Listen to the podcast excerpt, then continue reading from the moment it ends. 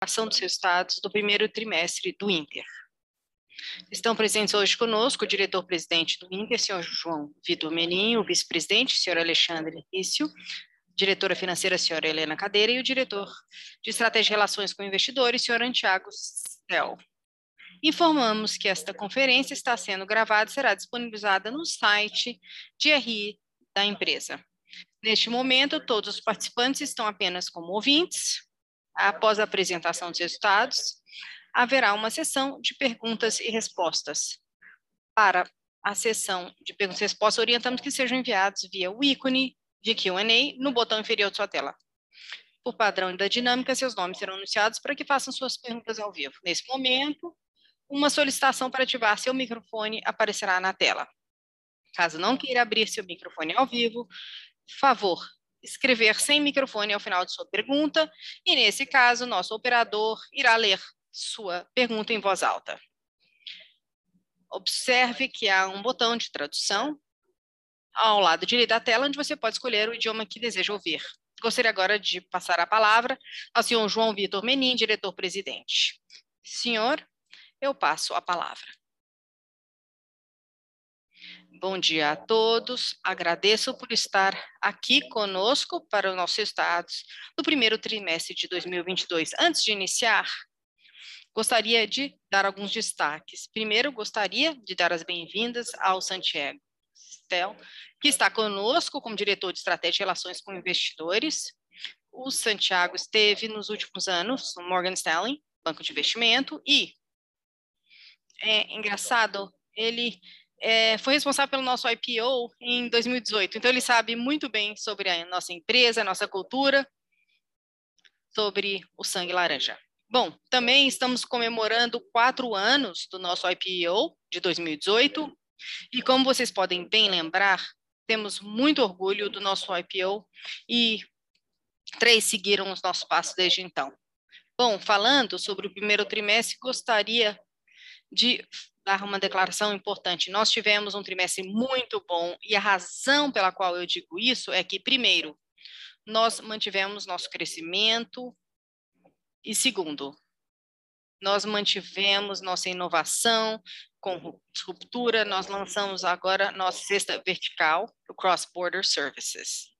E também nós conseguimos navegar bem apesar das macro tendências no Brasil e a volatilidade no mercado de capital.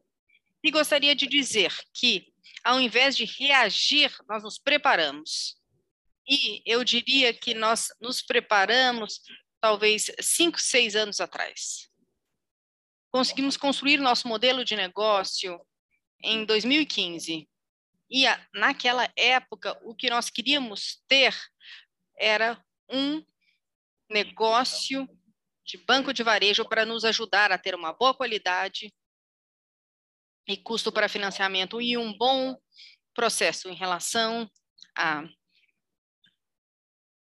qualquer tipo de receita líquida de juros e também quando falamos sobre receita de serviços. E por isso que eu digo que nós estamos preparados para o cenário que está por vir. Bom, o resultado disso é que continuamos crescendo os nossos negócios, a plataforma cresce rapidamente, vamos chegar a 20 milhões de clientes até o final desse mês. Estou tenho muito orgulho disso e agradeço muito os nossos clientes que estão aqui conosco também.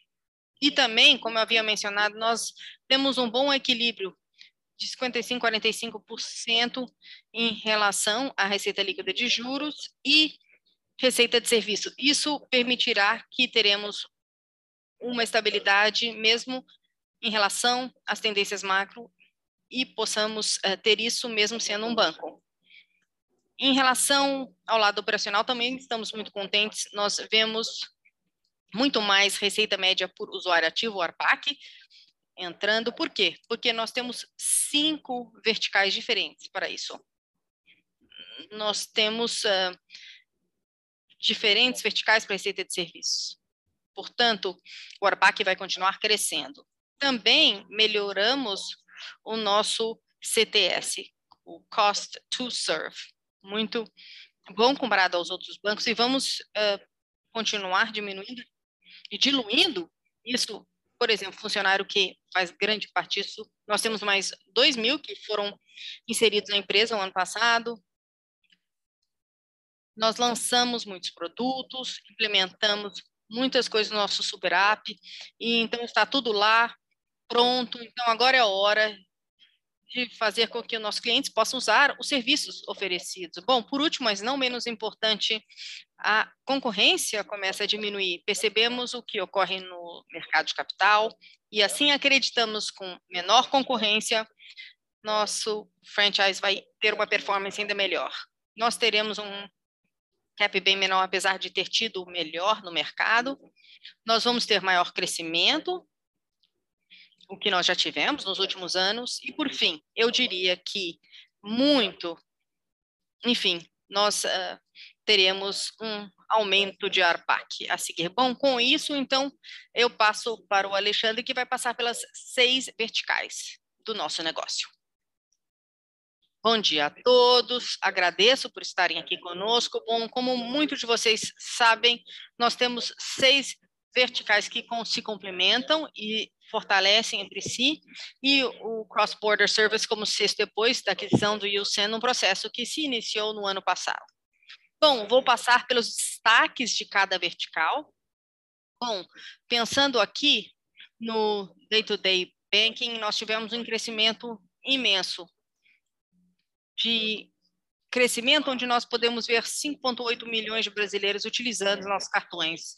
E Transactional Banking, que é o, a vertical do dia a dia, é muito forte para o Banco Inter, que nós podemos ver por depósitos à vista e PIX, esse, essa participação de mercado. Para crédito, o que nós podemos ver que chegamos a 4,5 bilhões com originação de crédito no primeiro trimestre, 22% a mais do que o mesmo período do ano passado.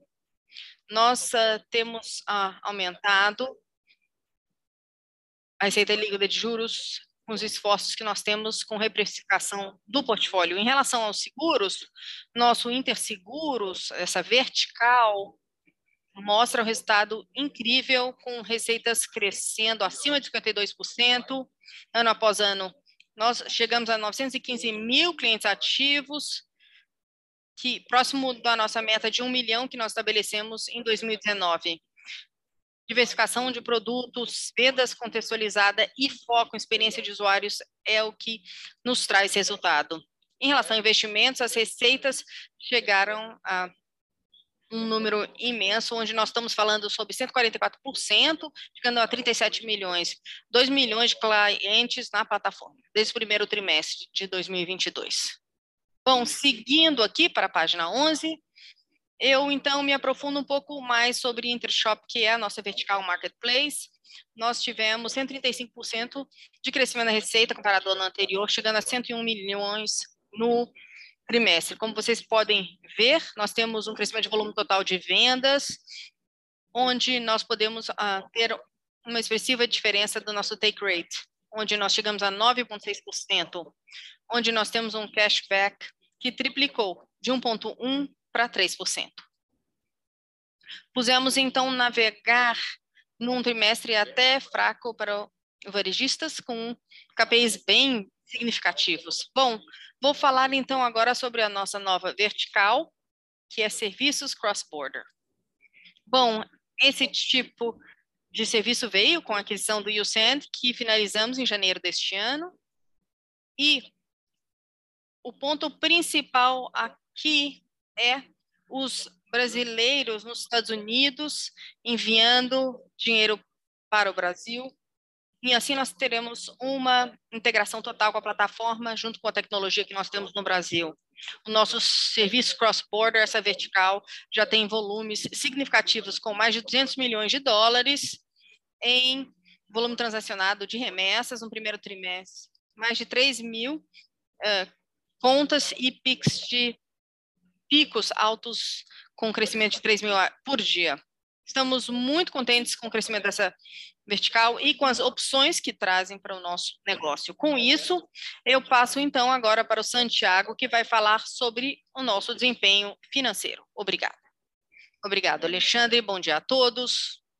Bom, seguindo então para a página 14, aqui ilustra como nós pensamos sobre a criação de valor de longo prazo no Inter, por um lado, sendo o banco digital maior regulado no Brasil e, por outro lado, tendo uma marca reconhecida e bem estabelecida, esses dois fatores juntos nos permitiu trazer clientes com baixo CAC, custo de aquisição por cliente. E o resultado foi um crescimento viral.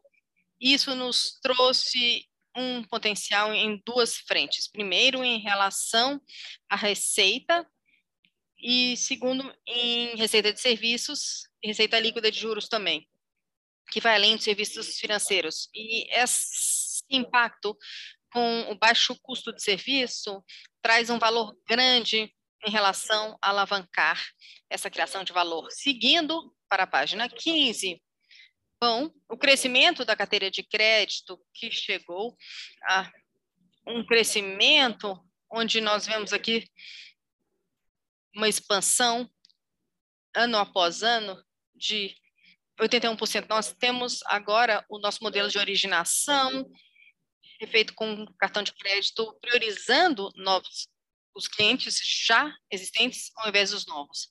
E nós focamos isso e focaremos mais no crescimento segundo semestre. Bom, aqui nós sabemos que esse mix que nós temos com essa diversificação de produtos mostra uma diversificação desse risco. Em relação à qualidade, nós somos fortes como resultado da estrutura do nosso balance sheet.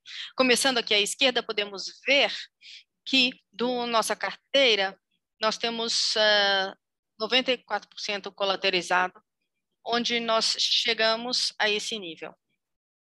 E aqui nós estamos falando sobre índice de cobertura, 93%, estável, quando nós vemos por produto, cartão de créditos, e nós estamos vendo aqui mais que 100% de cobertura. Aqui à direita, nós podemos ver aqui os MPEs, e por produto, nós podemos ver que houve um aumento marginal e que também houve a diminuição de acordo com o trimestre. Bom, na página 17, o funding chegou aqui a 23,2 bilhões, ou seja, um aumento de 54% ano após ano. Bom, com todo esse ambiente e com essa sazonalidade do primeiro trimestre, nós vemos um interesse do cliente mais em produtos de maior performance, como depósitos à poupança. Nós podemos ver aqui que os depósitos à vista mostram uma vantagem para nós no Inter, especificamente quando nós estamos falando sobre o ambiente com os uh, juros aumentando. Com aqui uh, o custo de funding e a porcentagem Selic, nós podemos ver que temos um dos menores do mercado. E agora, para a página 18, em relação às receitas, nós temos três pontos chaves aqui a ser focado. O primeiro é o crescimento. Nós temos uh, um crescimento incrível, chegando a um número altíssimo para o trimestre, que é um recorde para nós, comparável ao que nós temos ou tivemos em 2019 e 2020. E o segundo ponto aqui é mostrar a diversificação, e essa diversificação pode ser vista quando nós colocamos as uh, receitas de serviços.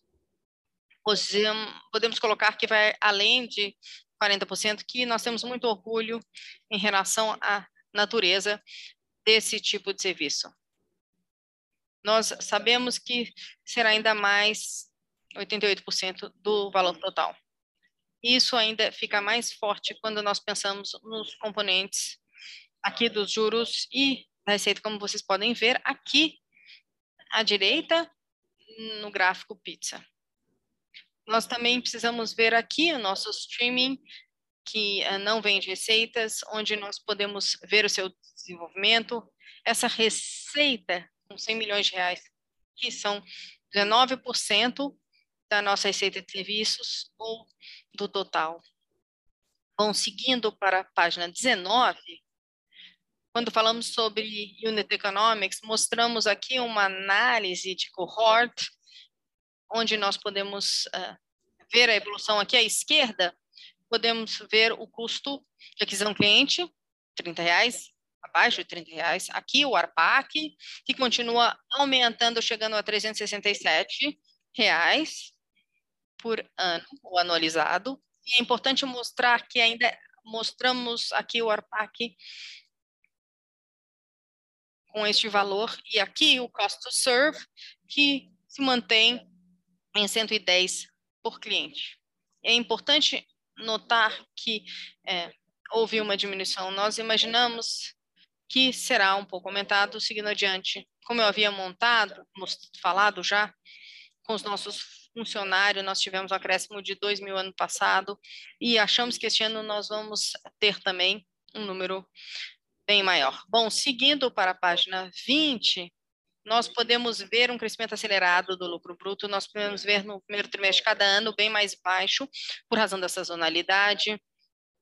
Bom, aqui, no primeiro de 2021, nós podemos ver aqui o impacto do Covid. Em 2022, nós vemos a mesma lógica dos anos anteriores e os últimos nove meses acelerando essa trajetória.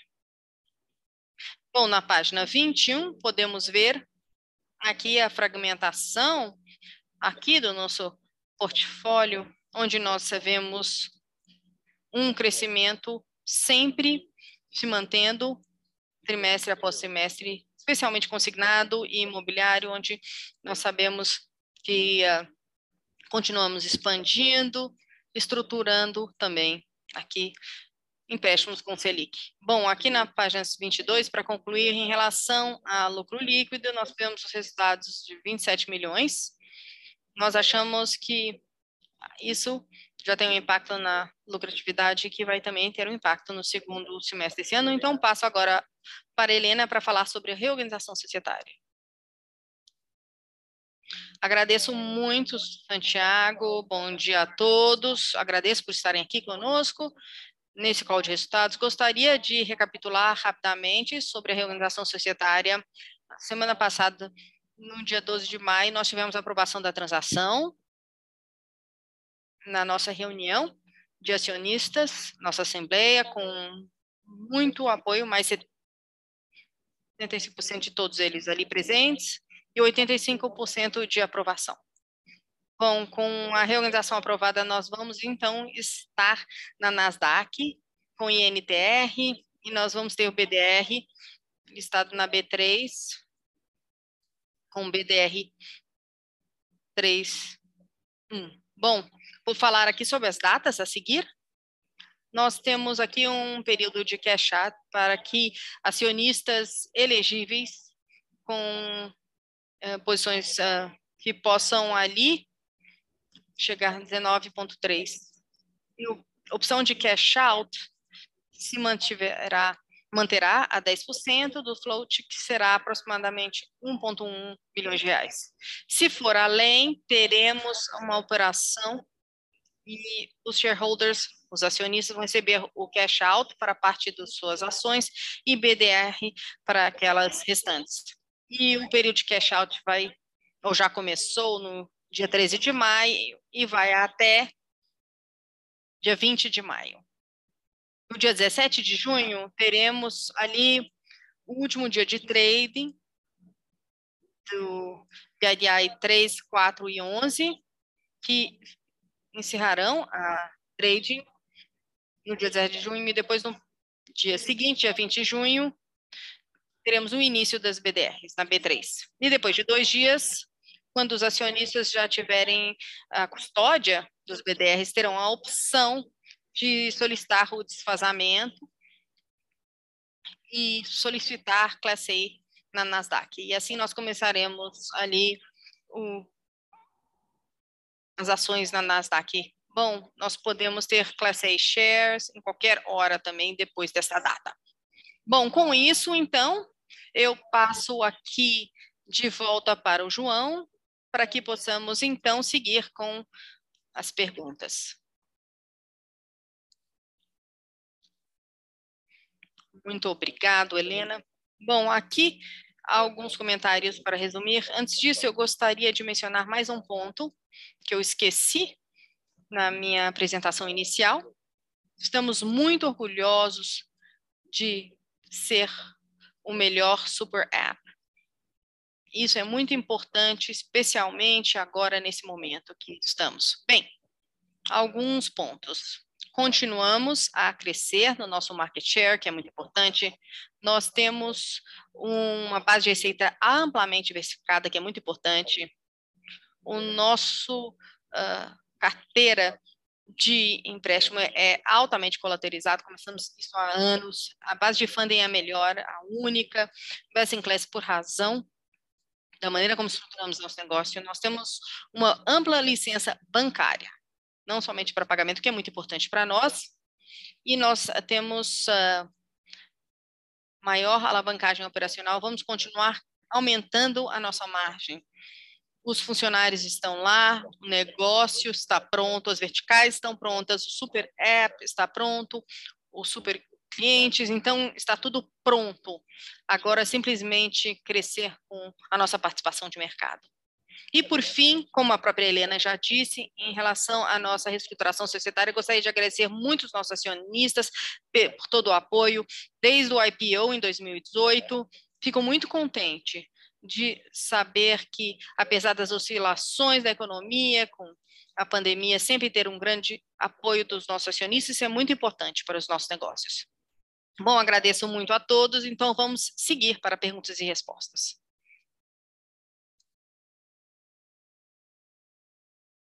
Agora daremos início à sessão de perguntas e respostas. Pedimos, por gentileza, que os façam todas as perguntas de uma só vez, aguardando a resposta da companhia.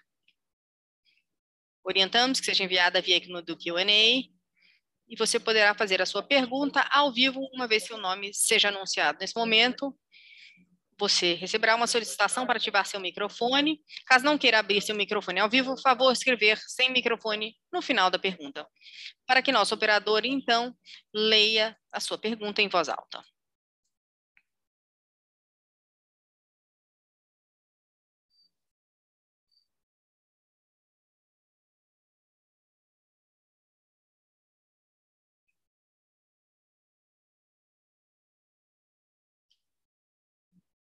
A primeira pergunta vem do Tiago Batista, analista Cellside.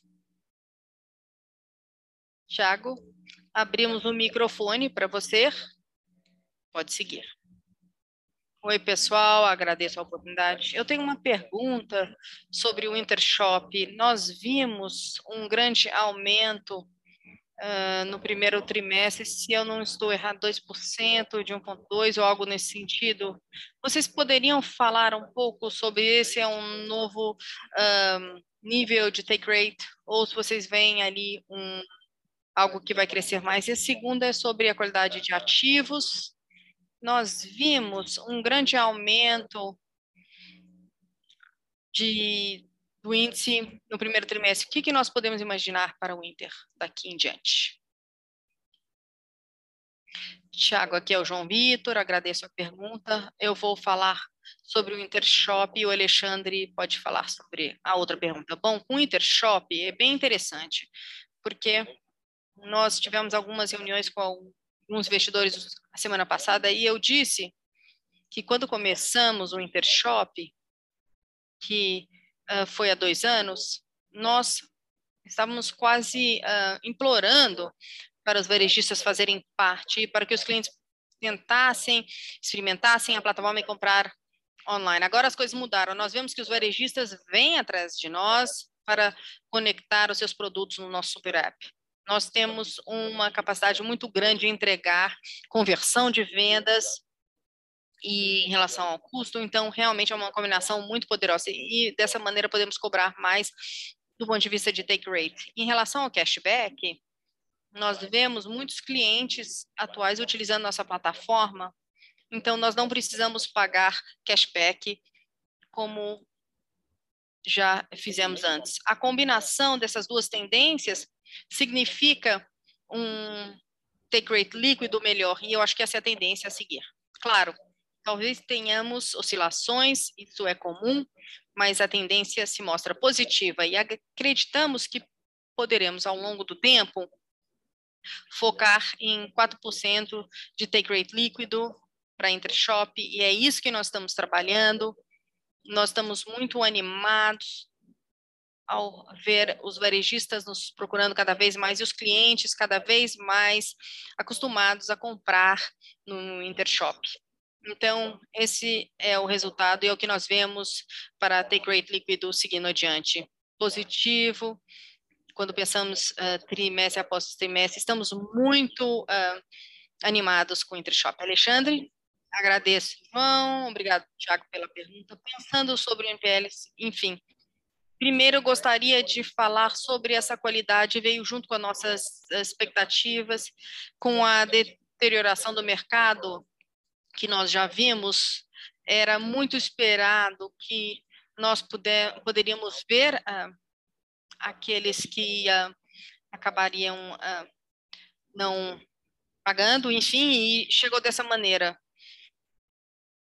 Enfim, do ponto de vista de ajuste de 2.5 para 2.6. Então, nós estamos falando sobre um aumento baixo quando nós pensamos em outubro, novembro para cena de implência. Nós acreditamos que a nossa posição é muito positiva, então, consistentemente, nós temos essa trajetória para ter o colateralizado próximo a 75% da nossa exposição total que temos hoje é colateralizado.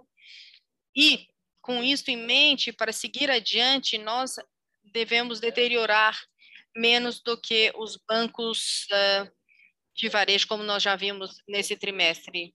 E nós sabemos que os nossos índices de cobertura são saudáveis, e com isso estamos prontos para navegar para os próximos trimestres, quando nós falamos onde eles podem é, estar, os NPLs. Enfim, eu gostaria de esperar e ver, porque nós já vimos, talvez em 2020, que diferentes incentivos do governo pre não permitiram que houve, houvesse aumento. Em 2020, muitos bancos fizeram muitas provisões adicionais pensando que as coisas iriam ficar piores e não foram, e ficaram melhores. Então, os empréstimos, esses empréstimos uh, tiveram uma performance ótima depois disso. Então, estamos trabalhando duro para que possamos fazer com que isso não aumente e fazendo o nosso dever de casa em todas as linhas de crédito, e vamos esperar para ver o que está por vir nos próximos meses. Agradeço.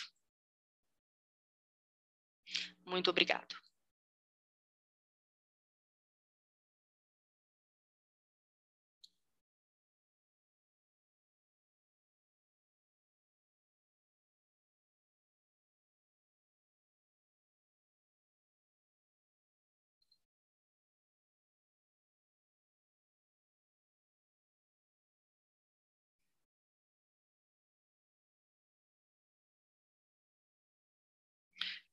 Muito obrigado pela pergunta. Próximo será JP Morgan. Agora, Yuri Fernandes, abrimos o microfone para que você possa fazer a pergunta. Agradeço, João, Helena, Alexandre e todos. Bom, primeiro em relação a algum dos diminuições nesse trimestre sobre novos PIX intangíveis. Então, só gostaria de saber se isso é por razão do USEN, se vocês pudessem falar um pouquinho sobre a sua posição nesse sentido. E segundo, em relação à, alavancagem e, e também em relação ao lucro, porque nós vemos, enfim, reprecificação de empréstimos e agora também alguns produtos de cartão de crédito. Nós devemos que vocês têm já um número estável de uh, colaboradores então, a pergunta o que imaginar em relação ao lucro para o segundo semestre? Enfim, algum tipo de orientação nesse sentido para 2022 e 2023 que poderia ser de grande ajuda, mas eu gostaria só de entender um pouquinho mais sobre essa alavancagem operacional, onde estamos nesse sentido e como nós podemos ver melhores resultados. Agradeço muito. Muito obrigado, Yuri. Eu vou responder a parte capital, sim nós estamos com 9%, quatro desses nove diz respeito ao crescimento de Kaggle e o outro do USAND, onde nós uh, realmente uh, absorvemos o impacto logo de cara, onde nós uh, tivemos os earnouts, para ter ali um posicionamento agressivo e absorver tudo de uma vez só. Nós não imaginamos isso que será transacional sem crédito envolvido de agora em diante. E em relação ao capital, nós temos 35% de CT1, o que nós achamos que é algo muito bom. Nós gostamos ali da, dessa média para o mercado para alguns anos. E Helena, em relação à outra pergunta. Oi, Yuri. Em relação alavancagem operacional e lucratividade, nós vemos que essa é a tendência a seguir, entendemos que estamos bem nesse ponto de mudança, onde nós já tivemos muito crescimento nos últimos anos e muito espaço para mostrar a alavancagem operacional a seguir, do ponto de vista de receita e também de gastos. Para a receita, vamos continuar a ver um aumento ao termos uma maturidade maior do nossa base de clientes. Nós vemos que os cohorts mais antigos têm uma média de receita maior para o usuário e isso vai nos permitir ter uma média mais alta ao vermos cada vez menos clientes novos comparado com a nossa base total. E o que nós também temos do ponto de vista de receita é o aumento de participação de mercado e escalabilidade nos produtos que nós temos. Uh, nos últimos anos, nós lançamos novos produtos, iniciamos novas verticais, como o Intershop, por exemplo, que é, com a última pergunta já foi respondido, mas o que nós vemos nesse sentido é que a maturidade dos produtos também ajudam a trazer um aumento de receita. E quando falamos sobre os gastos, a alavancagem operacional que vem de todo lugar. Quando pensamos sobre custo pessoal. Por exemplo, ano passado nós crescemos muito, quase dobramos nossa base de colaboradores esse ano terá um crescimento marginal, já que nós já temos a infraestrutura pronta para realmente crescer seguindo adiante. Nós não temos uma orientação no sentido a dar para o mercado agora, para o segundo semestre ou para o ano que vem, mas o que nós já podemos dizer é que a alavancagem operacional está ficando cada vez mais significativa ao seguirmos adiante, e é isso que nós uh, esperamos. Eu gostaria de acrescentar dois pontos em relação a isso. Para o ARPAC, receita média por usuário ativo, quando nós uh, pensamos mês e convertemos o dólar, é 6 usuário ativo, e isso nos mostra que quase dobra ao longo dos tempo e metade dos nossos clientes entraram na plataforma nos últimos 12, 15 meses. Então, com certeza, a evolução disso trará mais uh, lucratividade em relação ao impacto das receitas. Segundo ponto é a aceleração da adoção dos nossos produtos. Antes levava 10 trimestres para chegar a 3,5 produtos por cliente, e agora dois trimestres. Então, isso é uma aceleração aí da expansão de ARPAC. Muito obrigado, Helena e Santiago. Só para seguir aqui, com uma pergunta.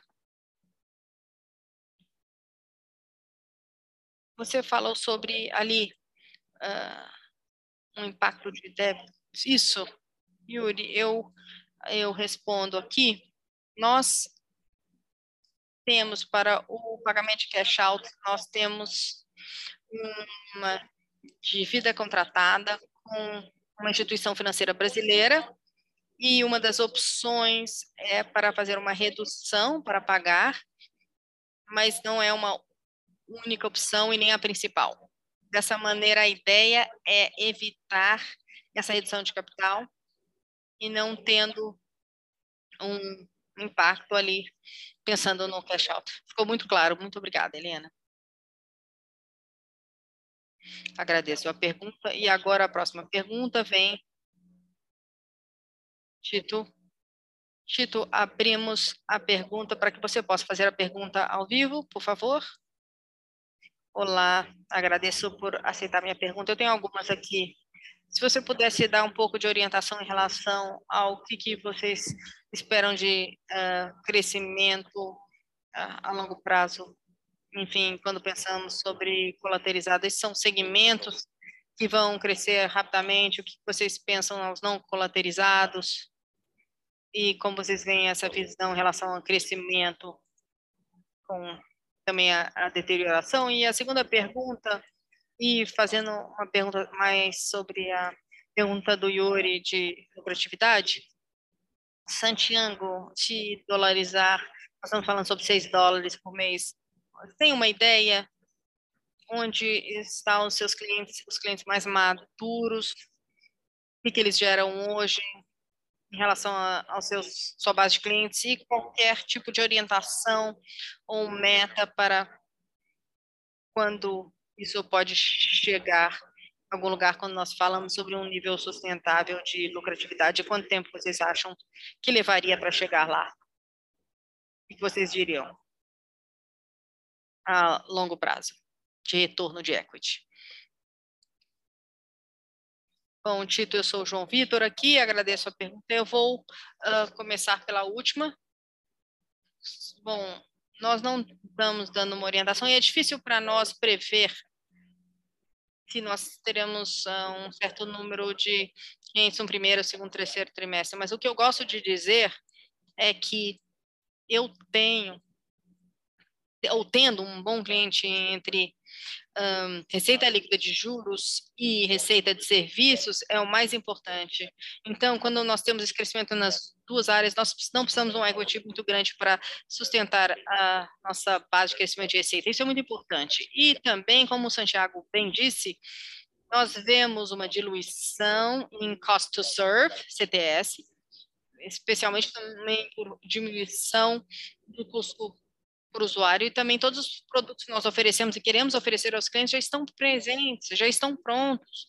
Nós já temos mais de mil profissionais de TI para desenvolver, para implementar o melhor super app aqui do Ocidente. E os clientes estão entrando e realmente é muito bom. Então, é uma questão de tempo para que a lucratividade possa ser uh, melhorada.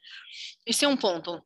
E a primeira pergunta, quando você falou sobre o crescimento do, da carteira de crédito, como os, o Santiago mostrou, nós temos, enfim, uh, ali o colateralizado, que é 75%, e o outro em relação ao cartão de crédito, nós temos uh, 95% colateralizado. Sempre foi um foco para nós, para mim e para o nosso conselho, para ter um, uma carteira de crédito bem equilibrada. Nós não queremos focar em um ou outro, nós queremos ter cinco, seis diferentes verticais e com isso nós temos uma penetração muito pequena em produtos.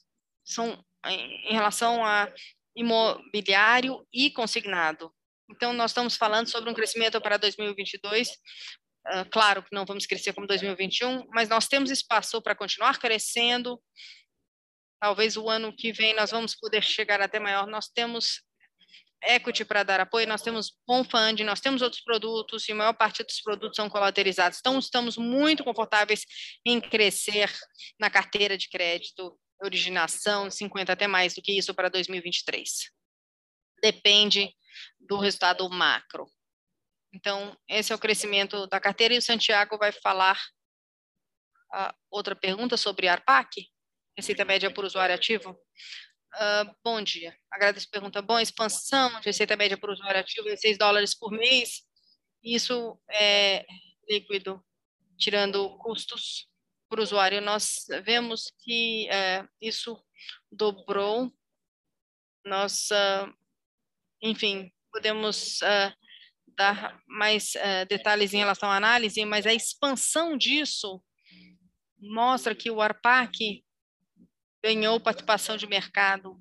E ali nos, no slide 7, para ajudar a, a entender exatamente a estratégia de sucesso, onde nós já chegamos a um processo de forte crescimento e agora é manter essa tendência e manter uma qualidade decente de ativos, como nós já mencionamos, um mix diversificado de carteira de empréstimo, de crédito, e com isso nós vamos continuar aumentando em relação à porcentagem com cada vez mais clientes. Agradeço muito a todos. Bom, só mais uma pergunta sobre o crescimento de carteira de empréstimo 50%. Eu imagino que isso seja colateralizado e em relação ao portfólio não colateralizado deve crescer menos que 50%?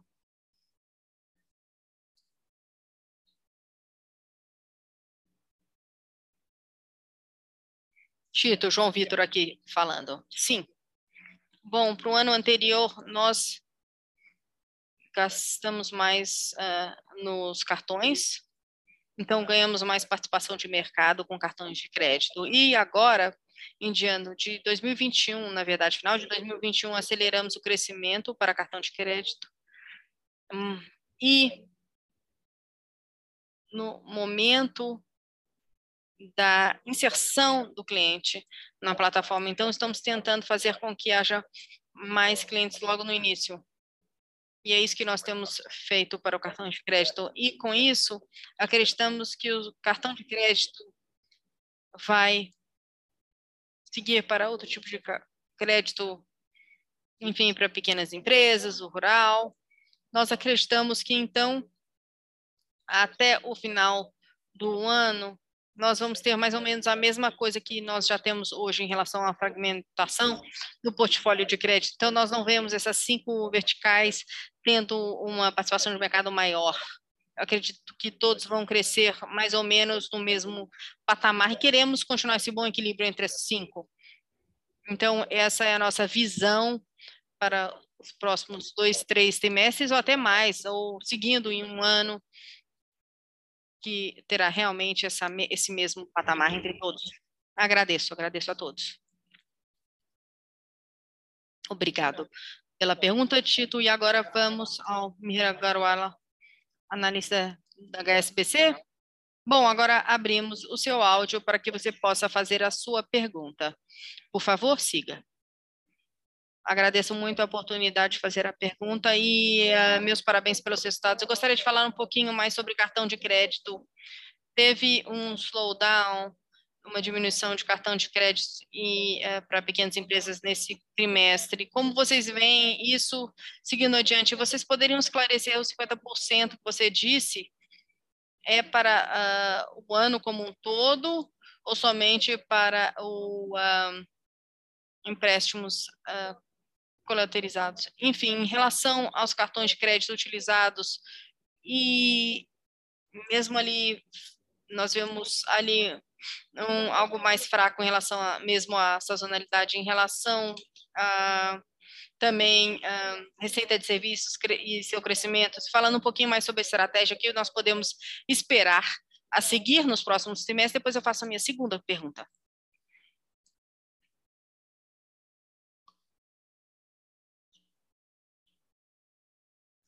Agradeço a pergunta. Bom, para cartões, como eu havia mencionado, quando eu falei sobre crescimento, nós intencionalmente desaceleramos o crescimento e agora o crescimento de cartões está alinhado com a média de todo o nosso crescimento de carteira de crédito. Isso foi intencional para recalibrar e fortalecer o nosso modelo de originação em relação também ao contexto de inadimplência, nós temos agora uma porcentagem uh, onde nós uh, estamos uh, priorizando empréstimo com cartões de clientes existentes. Isso teve, claro, um impacto em receita de serviços e, claro, em relação ao que você havia perguntado, nós imaginamos que, como o ano passado nós tivemos um crescimento de cartões bem maior, nós tivemos agora um equilíbrio maior e tentamos manter isso como qualidade de ativos para nós. Então, esse fortalecimento no portfólio diz respeito à resiliência, diversificação, e que isso pode ser mostrado num cenário onde há aumento de inadimplência esse ano e nós não queremos crescer num processo mais rápido a média de empréstimo. Nós queremos ter uh, crescimento de participação de mercado, então terá um aumento maior comparado ao mercado, mas será muito mais equilibrado entre todos os produtos. E 50% de crescimento é para toda a carteira? Isso, por toda a carteira.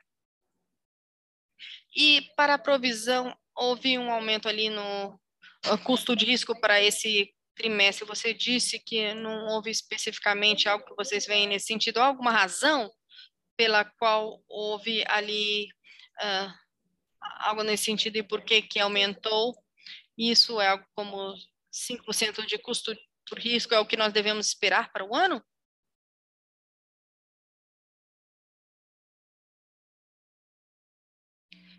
Obrigada, Nira.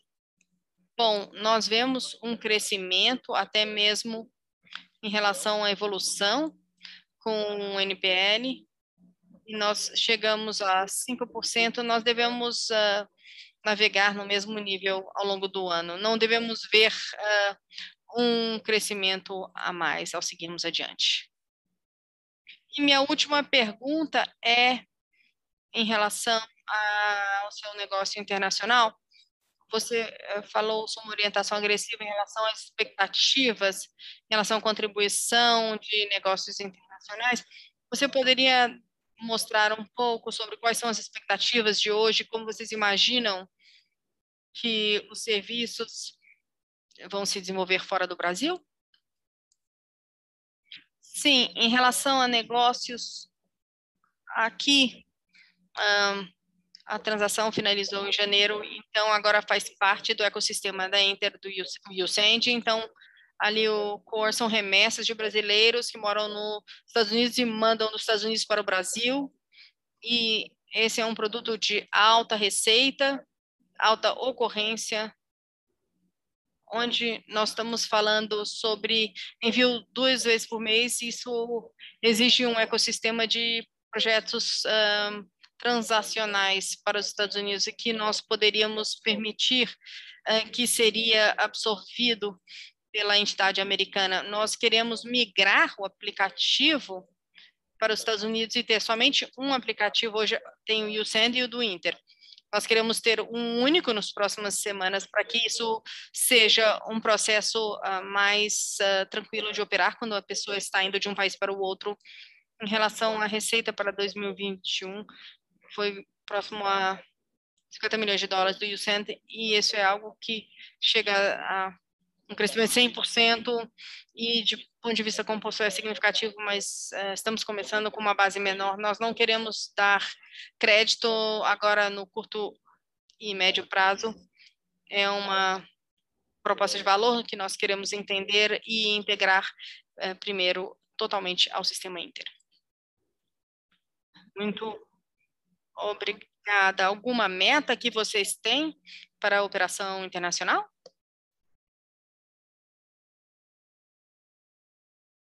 Aqui é o João Vitor Nirra. Nós não temos meta e não achamos que há mais necessidades de M&A, então uh, nós temos já toda a licença de rodar o dia a dia em 45 estados nos Estados Unidos. Então, a maior parte dos produtos que nós temos no Brasil, enfim, é tudo num único aplicativo, então não precisamos mais de é, fusão e aquisição para que possamos ter uma boa valor, bom valor de, proposto aos uh, imigrantes dos Estados Unidos. Agradeço muito a todos. Obrigada pela pergunta. E agora a próxima pergunta vem de Otávio, da VHL, do Bradesco BBI. Otávio, abrimos então agora o áudio para a sua pergunta ao vivo. Olá, todo mundo, bom dia, agradeço por aceitar minha pergunta. Só rapidamente, aqui houve uma redução considerável em relação à receita de juros do ponto de vista corporativo. Gostaria de entender um pouco mais sobre isso de maneira sequencial. Eu vi ali que vocês eh, reportaram algo como 105 milhões no primeiro trimestre e isso é 86 milhões no primeiro trimestre. Eu gostaria de entender racional aí que está por trás disso, especialmente porque ainda estamos no cenário de uh, juros uh, sendo aumentados. Então, isso foi algo que uh, não compreendi totalmente. Agradeço. Oi, Otávio. Obrigado pela pergunta aqui, Alexandre. Bom, o portfólio para nós tem muita sazonalidade, então, portfólio de curto prazo, e geralmente tem um quarto trimestre que é muito forte, por razão de todas as atividades que vemos no país nos últimos trimestres, e é bem sazonal.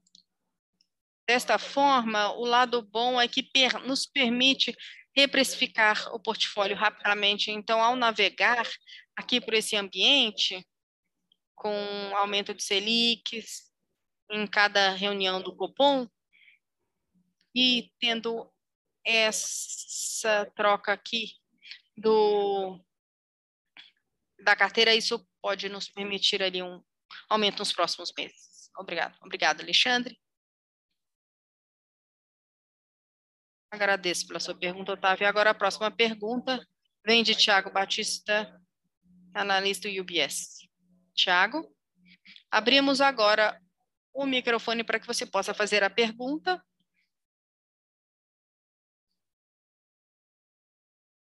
Olá a todos.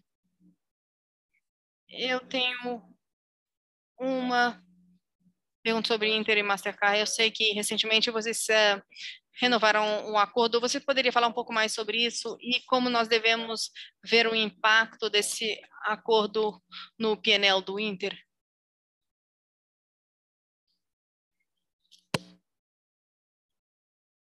Oi, Tiago, aqui é o João Vitor.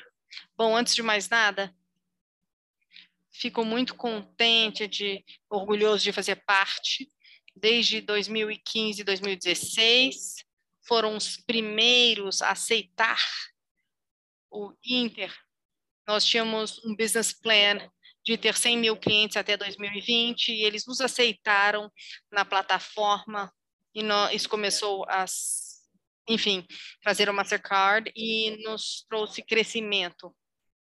Enfim, em relação ao Inter e Mastercard, então a cada 24 meses a gente tem renovado o acordo com eles. Nós acabamos de fazer isso em janeiro e nós veremos a maior parte do impacto, que será um impacto positivo, que é, enfim, próximo àquele que nós tivemos em 2020, mas será muito melhor para nós e vocês verão isso no sentido das economias. Nós teremos uma redução, enfim, nós poderemos ter esse acordo funcionando ao invés de simplesmente ter uh, ali as recompensas do Mastercard que traz uh, tributos. Então, vocês vão ver uma redução do custo uh, em relação ao Mastercard para os nossos 20 milhões de clientes. Então, temos muito orgulho de ter essa parceria com o Mastercard. Obrigado, muito claro.